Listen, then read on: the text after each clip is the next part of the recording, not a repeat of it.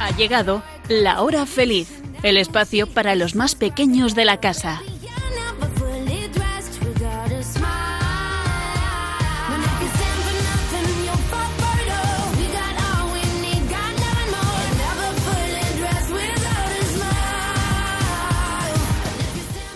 Buenas tardes a todos los que estáis sintonizando en estos momentos Radio María. Bienvenidos a este espacio que está dedicado a los niños, tanto de edad como de corazón.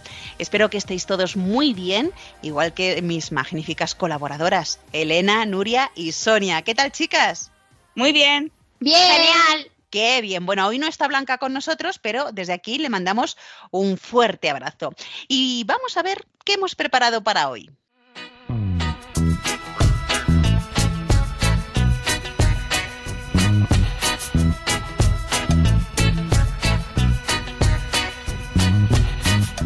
Pues hoy vamos a hablar de la generosidad y de lo importante que es cuidar a los enfermos.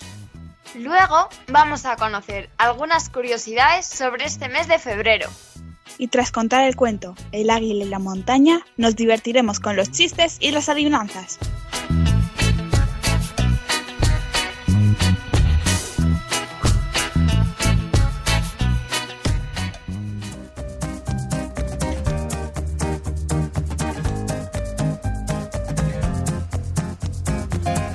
Con el tiempo y la madurez, descubrirás que tienes dos manos, una para ayudarte a ti mismo y otra para ayudar a los demás. Audrey Hepburn, actriz.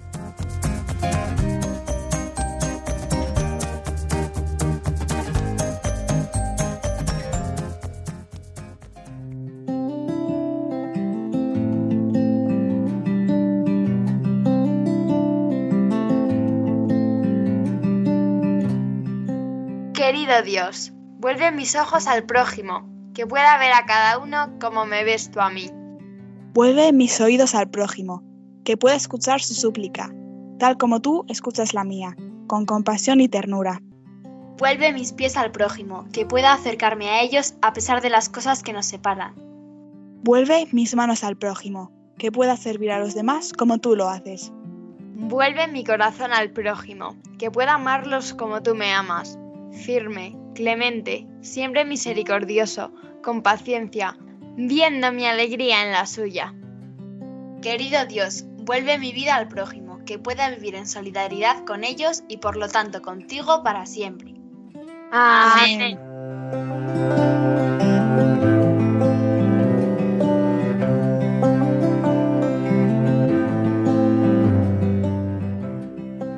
¿Os acordáis, amiguitos, cuando habéis estado malitos, sin fuerzas, con pocas ganas de hacer nada? ¿Os acordáis cómo vuestra madre os ha cuidado en ese momento, o vuestro padre o vuestros abuelos? Seguro que fueron muy detallistas, os cuidaron con mucho amor y consiguieron que os sintierais algo mejor. Todos esos cuidados, esa sopita, ese abrigaros, ese eh, poneros, eh, pues si teníais fiebre, un paño de agua fría, bueno, pues todo eso lo hacen con ese cariño porque sois queridos y amados por ellos. Bueno, pues bien, en el mundo hay personas que se dedican a cuidar de aquellos que no tienen a nadie que esté con ellos en esos momentos de debilidad, de sufrimiento, de dolor. Y estas personas tan generosas les dan todo su tiempo y su cariño. Y una de estas personas, que es un ejemplo para todos nosotros, fue la Madre Teresa de Calcuta, Santa Teresa de Calcuta. Ella, en 1952, se encontró con una mujer que estaba sola en la calle y se estaba muriendo. La llevó a un hospital y la acompañó en sus últimos momentos. Después de aquel encuentro, se dedicó a cuidar a todos los enfermos desahuciados de Calcuta, que es una ciudad que está en la India. Bueno, pues aunque ella empezó sola, pronto muchos se unieron a ella y cada uno pues aportaba su granito de arena, algo de su tiempo o dinero, medicinas, y de esta manera se dedicaron a cuidar a los más pobres de entre los pobres. Y es que en cada uno de ellos veían a Jesús y les cuidaban como si fuera el mismo Jesús. Vamos a viajar en el tiempo y nos vamos a ir antes de que Jesús naciera. Mirad, En el Antiguo Testamento vemos cómo la enfermedad era vista como una maldición, como si fuera la consecuencia de, los pecados que ellos mismos habían cometido o sus familias. Y entonces, mm, pues aquellas personas que estaban enfermas eran como apartadas de la sociedad y eran vistos como lo peor. Bueno, y esta ahora, ahora esta pregunta os hago. ¿Por qué Jesús mostró tanto interés por los enfermos? Gracias a Jesús, amiguitos, hemos conocido cuánto nos quiere Dios y sobre todo en esos momentos en los que nos sentimos especialmente amenazados, que suele ser cuando, cuando somos más débiles, cuando estamos enfermos. Bueno, pues Dios quiere que recuperemos la salud del alma y el cuerpo y que creamos en el reino de Dios que viene. Si abréis vuestras Biblias, esas que seguro que tenéis y que os recomiendo que tengáis siempre cerca, en el Evangelio de San Mateo, en el capítulo 2, en el versículo 17, podemos leer lo siguiente. Elena. Jesús lo oyó y les dijo, no necesitan médico los sanos, sino los enfermos. No he venido a llamar a justos, sino a pecadores. Ahí lo dejaba claro. Cuando tenemos salud, cuando todo nos va bien, cuando nos, pues nos sentimos fuertes y creemos que todo lo podemos conseguir por nosotros mismos, ¿a que sí? Pero es en los momentos difíciles de nuestra vida, como por ejemplo cuando estamos enfermos, cuando reconocemos qué es o qué necesitamos por encima de todo, tanto enfermos como sanos. ¿Y qué es? Pues es a Dios. Necesitamos a Dios en nuestra vida, porque nuestra vida no tiene sentido si no es en Él. Bueno, pues en el Nuevo Testamento vemos precisamente cómo los enfermos buscaban la cercanía de Jesús. ¿Y por qué la Iglesia debe preocuparse especialmente por los enfermos?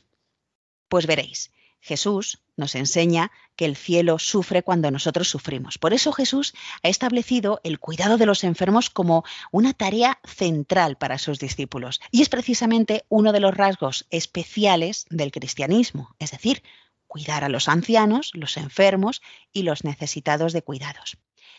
La Madre Teresa de Calcuta es solo una persona de una larga lista de cristianos que encontraron a Cristo precisamente en aquellos que eran excluidos y evitados por los demás. Mira, decía un escritor alemán, que además recibió el Premio Nobel de Literatura y se llamaba Heinrich Boll. Sonia. Preferiría incluso el peor de los mundos cristianos antes que el mejor de los paganos, porque en el mundo cristiano hay espacio para aquellos que en ningún mundo pagano tuvieron cabida, los lisiados y los enfermos, los ancianos y los débiles. Para ellos había algo más de espacio, había amor para los que tanto en el mundo pagano como en el mundo sin Dios se consideraban y se consideran inútiles. Y San Benito de Nursia recomendaba. Nuria. El cuidado de los enfermos debe estar ante todo y por encima de todo. Hay que servirles como si fueran realmente Cristo. Gracias a Dios, amiguitos, hay muchos que destacan especialmente por ese cuidado a los enfermos, pues como las siervas de María, ministras de los enfermos, eh, fundadas por Santa María Soledad Torres Acosta y que además se dedicaban a acompañar, se dedican a acompañar a los enfermos por las noches, o las misioneras de la caridad, fundado por la Madre Teresa, pero gracias a Dios hay muchas personas que generosamente cuidan a los demás con mucho amor y mucho cariño, porque han visto a Cristo pidiendo ayuda en los débiles y en los enfermos. Y es que al amor no le importa si el hermano herido o enfermo es de aquí o es de allá. Por encima de todo, es hermano. Y para terminar esta sección, os vamos a contar una bonita anécdota.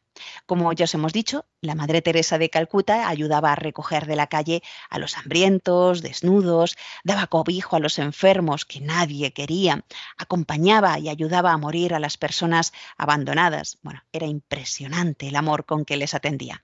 Pues bien, la Madre Teresa fue una vez a China y allí visitó un hogar para minusválidos que dirigía el hijo de Deng Xiaoping, que era el mandamás de China, el jefe del país. Como sabéis, en China pues siguen teniendo dificultades los cristianos. Bueno, en, es, en un momento de la visita le dijo a la Madre Teresa al director. Señor, está usted haciendo aquí algo maravilloso, una obra de Dios. Y el director le contestó. Pero si yo no creo en Dios. La Madre Teresa de Calcuta le miró delicadamente de arriba a abajo. Incluso tuvo que levantar la vista porque ella era una mujer de baja estatura y ya un poco encorvada. Y de nuevo le dijo, No importa, Dios sí cree en usted. Qué bonito, ¿verdad? Bueno, y un último detalle. La Madre Teresa, ese amor que tenía por los demás, por darse generosamente hasta el agotamiento, lo copiaba de Jesús, al que os recuerdo, amiguitos, que tenemos en el sagrario. Así que os, invito a que creáis en Él. Y si algún día os fallara la fe, no dudéis en que Jesús seguirá creyendo en cada uno de vosotros. Jesús es el modelo a seguir. Pasó por este mundo haciendo el bien. Así que vosotros haced también el bien.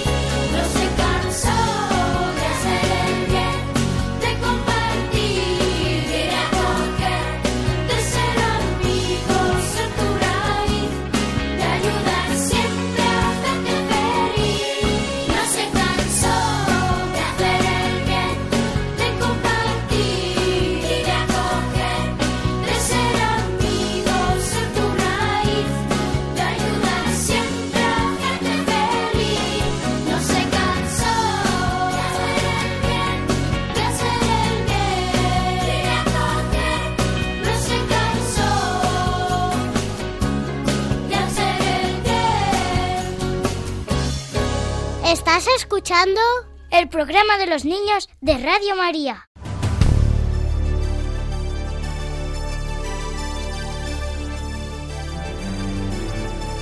Descubrimientos a los cuatro vientos.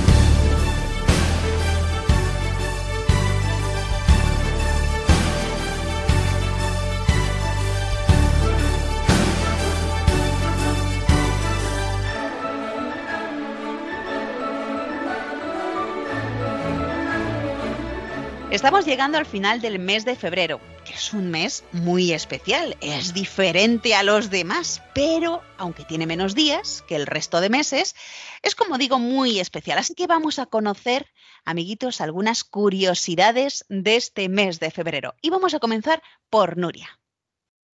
Una cosa curiosa del mes de febrero es que cada cuatro años tiene 29 días en lugar de 28. Y la verdad es que no es siempre cada cuatro años, sino que hay algunas excepciones. Como sabéis, la Tierra gira alrededor del Sol y para ese viaje necesita 365 días y casi un cuarto de día más. Para corregir ese cuarto de día más, es el motivo por el que se añade a febrero un día más cada cuatro años. ¿Y sabéis una curiosidad? Los años bisiestos tienen que ser divisibles entre cuatro. Es decir, si coges el número del año y lo divides entre cuatro, tiene que salir un número exacto. Por ejemplo, el último año bisiesto fue el 2020 y el próximo será el 2024. Pero, como he dicho antes, la Tierra necesita 365 días y casi un cuarto de día más. Y el casi es importante. Si añadimos un día cada cuatro años, como he dicho antes, nos pasamos casi 11 minutos por año. No parece mucho, ¿verdad? Pues en 500 años nos habríamos pasado cuatro días.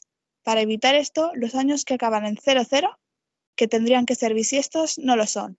Por ejemplo, el próximo año, que no será bisiesto, pero debería serlo, será el 2100. Pero si lo dejamos así, resulta que ahora nos quedamos un poco cortos. ¿Y, ¿y qué se hace entonces? Los años que acaban en 00 y que sean divisibles por 400 sí serán bisiestos. Por ejemplo, a lo mejor vuestros padres recuerdan que el año 2000 fue bisiesto y el próximo será 2400, aunque creo que este no los veremos. Al tener 28 días, febrero es el único mes del año en tener cuatro semanas exactas, con excepción de los años bisiestos. Lo peculiar de esto es que empieza y acaba en el mismo día de la semana. Muy bien, amiguitos, sabíais esto. Yo lo del día 29 sabía lo de cada cuatro años, año bisiesto, pero más, más detalles como nos ha contado Nuria, yo no lo sabía. Bueno, pues otra curiosidad que ocurre además en este mes de febrero que va a terminar dentro de nada, nos la cuenta Sonia. Seguro que muchos habéis oído hablar del Día de la Marmota. Es un día en el que estos animales se convierten en el centro de atención de casi todos los estadounidenses y canadienses. Así que os voy a hablar de todo lo que necesitáis saber sobre este día. El origen del Día de la Marmota está en la fiesta de la Candelaria, que se celebra el 2 de febrero, y es el día que marca la mitad del periodo que va del solsticio de invierno al equinoccio de primavera.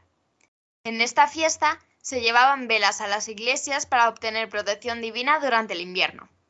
En algunos lugares se extiende durante varios días, generalmente donde esta Virgen es patrona. Los agricultores aprovechaban para mirar al cielo, tratando de saber si era el momento de sembrar la cosecha. De ahí el refrán, el día de la Candelaria que no llueva, el invierno fuera, y si llueve y hace viento, invierno dentro. Luego, los alemanes ampliaron esta tradición, introduciendo al erizo en la mezcla.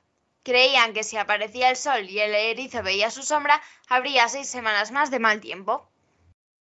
Como he dicho antes, el Día de la Marmota se celebra en muchas partes de Estados Unidos y Canadá, pero sobre todo en un pueblecito de, de Pensilvania llamado Punxsutawney, que lo lleva celebrando desde 1887. Y es que muchos de los primeros colonos de Pensilvania eran alemanes y llevaron allí la tradición. Pero como el erizo no es originario de América, eligieron otro animal más fácil de encontrar, la marmota. La fiesta es tan importante allí que hay una peli llamada Groundhog Day, en español, Atrapados en el Tiempo, que va de un meteorólogo que va a cubrir allí la noticia del Día de la Marmota y acaba viviendo el mismo día muchas veces en Punxsutawney. Esta gente tiene una tradición muy curiosa. Cada 2 de febrero, la marmota Phil sale de su madriguera de Gobbler's Knob y le cuenta en idioma groundhoguese al presidente del Inner Cycle si ha visto su sombra. El presidente tiene que ir vestido con smoking y sombrero de copa, y es la única persona que comprende este idioma. Y luego él le transmite al público el mensaje de Phil. Si el animal no ha visto su sombra, significa que la primavera empezará pronto. En cambio, si la ha visto, quiere decir que el invierno durará seis semanas más. Lo más gracioso es que Phil acierta una de cada diez veces, pero eso no le importa a nadie os recomiendo que veáis algunos vídeos y a lo mejor algún año convencéis a vuestros padres para ir a Punxsutawney el 2 de febrero y saludar a Phil. ¿Qué es la marmota, amiguitos? Bueno, pues nada, estas curiosidades que vamos aprendiendo de este mes de febrero. Y ahora Elena pues nos va a contar más curiosidades de este mes de febrero. Seguro que ya sabéis que existen días internacionales para todo. algunos más normales y otros rarísimos. Pues hoy os voy a contar algunos días muy curiosos de este mes de febrero. El 4 de febrero es el Día Internacional de Dar las Gracias, un día muy especial para agradecer a los demás todo lo que hacen por nosotros. Aparte de decirlo con palabras, también podéis cocinar algo especial o hacer un regalo con vuestras propias manos. Al día siguiente, el 5 de febrero, se celebra el Día Internacional del Hombre del Tiempo.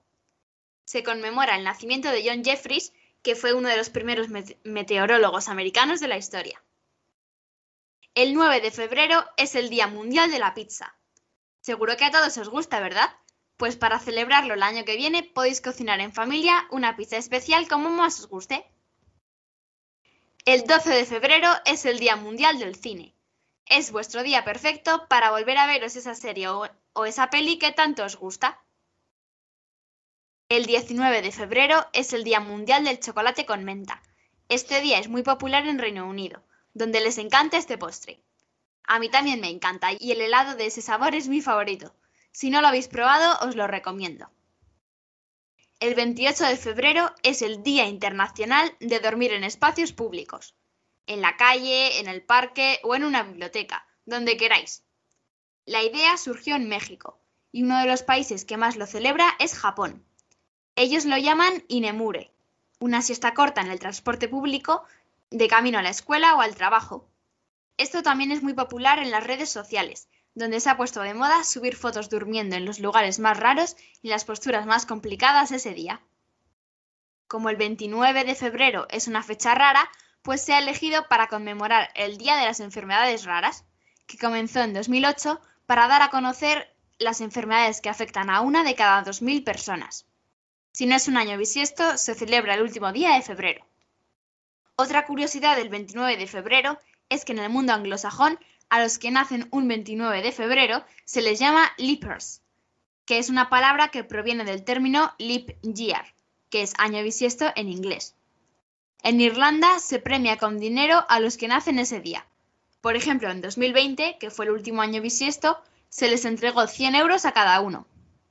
Me encanta esta sección, amiguitos, por las cosas que aprendemos. Madre mía, y esta vez pues ha tocado al mes de febrero y sus curiosidades. ¿Qué os ha, parecido? ¿Conocíais alguna de, estas eh, cosas que nos han contado Nuria, Sonia y Elena? Bueno, pues si vosotros sabéis alguna más, os invitamos a escribirnos a este programa. El email lahorafeliz2 arroba Repito, la hora feliz 2 arroba radiomaria.es o si nos escribís por carta podéis hacerlo indicando en el sobre Radio María, el programa La hora feliz de Yolanda Gómez y la dirección es Paseo Lanceros 2, primera planta, 28024 Madrid. Estaremos encantados de recibir vuestras cartas y correos. Y continuamos con el programa. Sabes, hace tiempo que no hablamos. Tengo tanto que contarte. Ha pasado algo importante, puse el contador a cero. Sabes, fue como una ola gigante, arrasó con todo y me dejó desnuda frente al mar. Pero sabes, sé bien que es vivir, no hay tiempo para odiar a nadie, ahora se reír. Tenía que pasar, no es justo, pero solo así se aprende a valorar. Y si me levanto y miro al cielo, doy las gracias y mi tiempo lo dedico a quien yo quiero. Lo que no me aporte lejos, si alguien detiene mis pies, aprenderé a volar. Y si miro todo colores son intensos. Yo saldré de aquí si lo creo así. Cuando me miren sabrán que me toca ser feliz. Sabes, he pasado mucho miedo. Este bicho es un abismo. Se me cansa el cuerpo, se me parte el alma y a llorar. Pero sabes, he aprendido tanto, tanto. Esta vida me ofreció una nueva oportunidad. Y ahora sabes, sé bien que es vivir. No hay tiempo para odiar a nadie, ahora sé reír. Quizá tenía que pasar. No justo, pero solo así se aprende a valorar. Si me levanto y miro al cielo, doy las gracias y mi tiempo lo dedico a quien yo quiero. Lo que no me aporte lejos, si alguien detiene mis pies. Aprenderé a volar. Y si miro todo como un niño, los colores son intensos. Yo saldré de aquí si lo creo así. Cuando me miren sabrán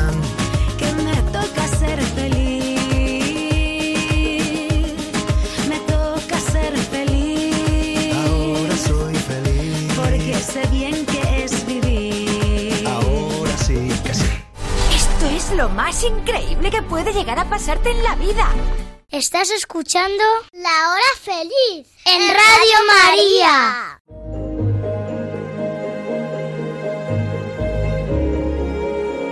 Chiqui Historias.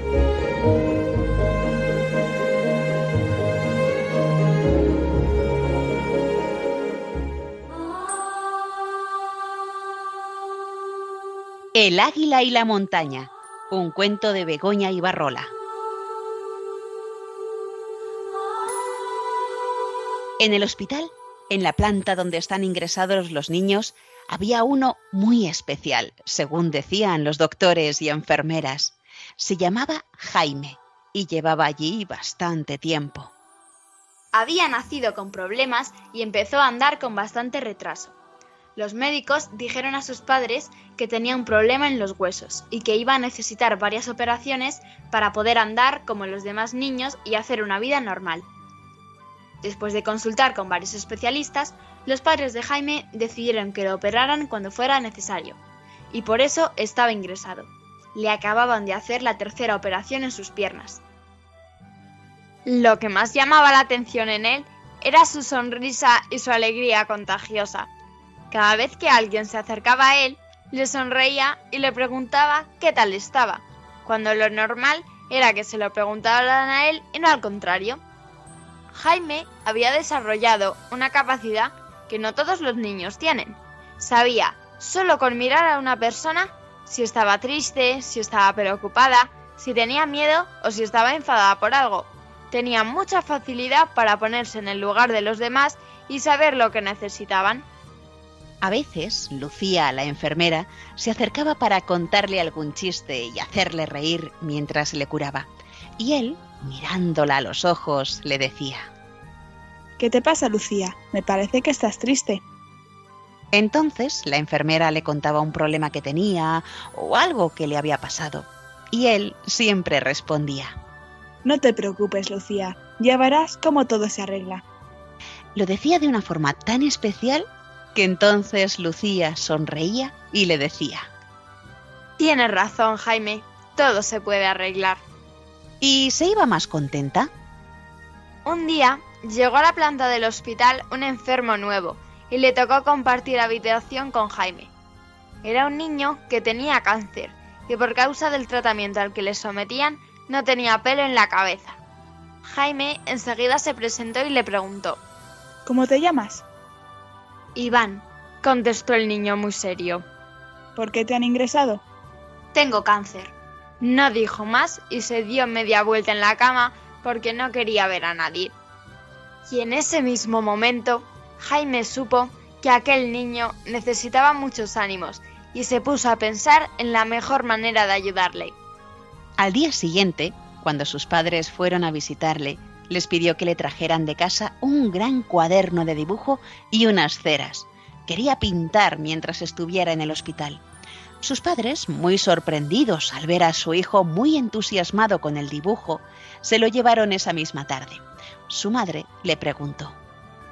Jaime, hijo, ¿no te duele? ¿No tienes molestias? Sí, pero me aguanto. Yo sé que es por mi bien, y pronto podré andar, correr y jugar como los demás. Pero ya he comprobado que si hago algo me distraigo y siento menos el dolor. Jaime pasó toda la tarde dibujando, mientras espiaba al recién llegado para ver si mostraba algún interés por lo que él estaba haciendo. Cuando les trajeron la cena, Jaime aprovechó que Iván estaba sentado para enseñarle los dibujos que había hecho. Son preciosos. Dijo Iván sin mucho entusiasmo, pero se notaba que le gustaban, aunque quería disimular. Si quieres, mañana te dejo el cuaderno y las ceras para que pintes. Iván no dijo nada. Terminó de cenar, se dio la vuelta y se durmió. Eh, Pero no dormía realmente, pues Jaime le oyó llorar durante un rato. A la mañana siguiente, Jaime le dejó el cuaderno y las ceras encima de su cama, sin decirle nada, y se puso a leer un libro que tenía en la mesilla. Iván cogió tímidamente el cuaderno y le preguntó. ¿Puedo pintar con tus ceras? Claro que sí. Yo tengo pinturas en casa, pero no me las he traído. Iván comenzó a pintar, y esa fue la primera vez que Jaime le vio sonreír.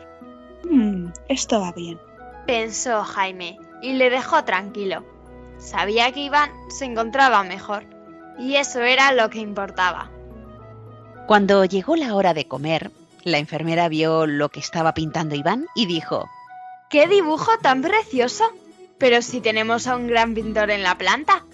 Iván no dijo nada, pero le sonrió a la enfermera y a él. Total, dos sonrisas más. Estupendo. Pensó Jaime y le preguntó a Iván. ¿Me dejas ver tus dibujos? Y le acercó el cuaderno. Jaime se quedó con la boca abierta. Iván había hecho un dibujo que ocupaba toda la hoja. En él se veía un bonito paisaje con un lago, flores, montes y un águila volando por encima. El sol se estaba ocultando por detrás de las montañas y le daba una luz casi mágica a toda la escena. Jaime se dio cuenta de lo que Iván había querido expresar en aquel dibujo y comentó. A mí me gustaría ser el águila y volar por encima de las montañas y poder ver todo desde arriba, como ella. ¿Y a ti qué te gustaría ser? A mí me gustaría ser esa montaña, para ver al sol de cerca y sentirme fuerte y poderoso como ella. Los dos se quedaron en silencio un buen rato hasta que Jaime dijo A veces me canso de tanta operación y de estar tanto tiempo en el hospital, pero enseguida pienso que todo va a salir bien y que pronto podré andar. Los médicos me han dicho que si soy optimista me recuperaré antes. ¿Y a ti qué te dicen? Me han dicho que me quedan unas pocas sesiones de quimioterapia y que si todo va bien pronto me podré ir a casa. Pero creo que no es verdad. Mira cómo me han dejado. Como Ronaldo, ahora está de moda llevar la cabeza pelada. He visto en la televisión a muchos famosos que se dejan la cabeza como tú. Los dos rieron y a partir de ese momento fueron amigos. Jaime, con su habitual y contagiosa alegría, ayudó a Iván a ser fuerte y poderoso, como esa montaña que había pintado, y a luchar contra su enfermedad. Iván pintó para Jaime preciosos dibujos de cometas, mariposas y águilas, para que cada día tuviera más ganas de correr y volar.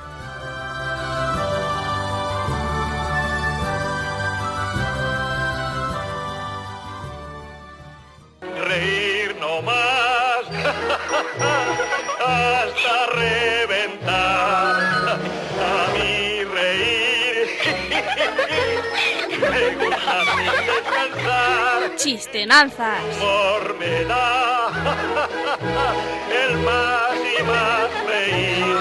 No tiene ninguna gracia. buen humor, más buen humor me da a mí. Como me gusta reír, más buen humor me da a mí. Amiguitos, llegamos ya a las chistenanzas. Vamos a comenzar rapidísimo por Elena. Órdenes da, órdenes recibe. Algunas las autoriza, otras las prohíbe. ¿Quién es?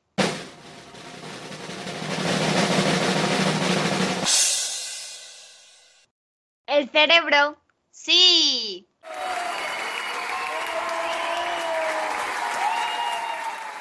Muy bien, Sonia, tu adivinanza. Sobre la mesa me ponen, me cortan, me usan, pero no me comen. ¿Qué soy?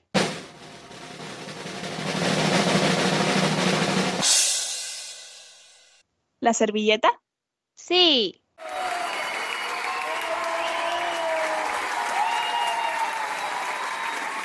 Y vamos ya con la adivinanza de Nuria. Puedes hacerlo, pero nunca verlo. ¿Qué es?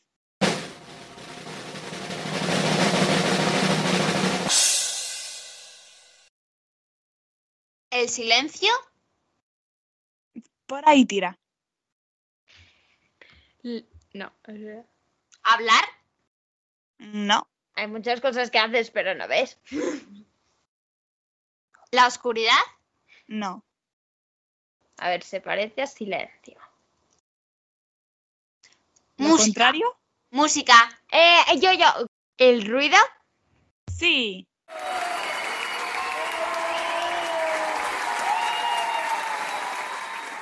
Muy bien, amiguitos, ¿vosotros qué tal? ¿Las habéis adivinado? Pues vamos ahora con los chistes. Elena, el tuyo. En el delfinario, una orca abre mucho las mandíbulas y la chica del zoo pone la cabeza dentro. Después se dirige al público y pregunta: ¿Un voluntario para hacer lo mismo? Y se levanta una niña y dice: Yo, yo, yo, pero no sé si podré abrir tanto la boca. Un tipo está aprendiendo a volar con su instructor.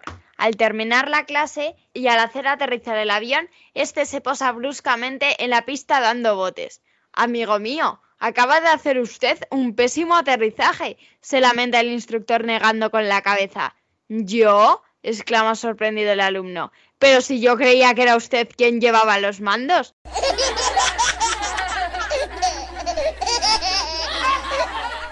Jaimito va al cine y la persona de la taquilla le dice, Señor, esta es la quinta vez que compra una entrada. Jaimito le contesta, es que el desgraciado de la puerta me la rompe.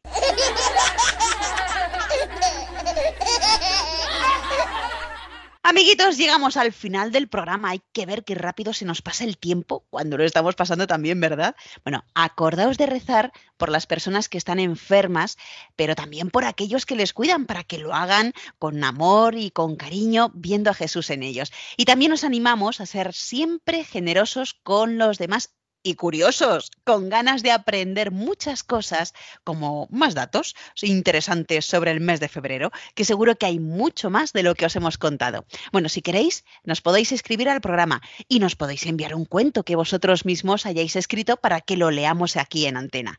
El email del programa, Nuria. lahorafeliz2 arroba radiomaria.es.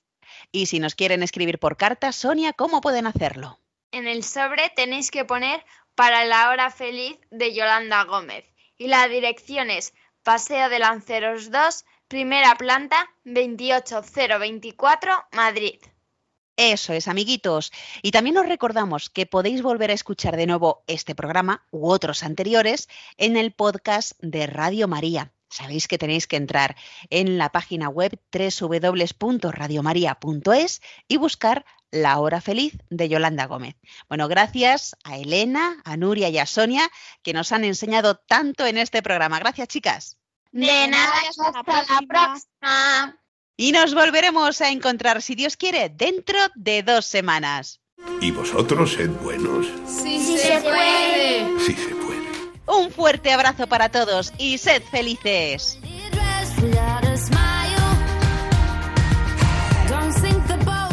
Así concluye La Hora Feliz, el espacio para los más pequeños de la casa.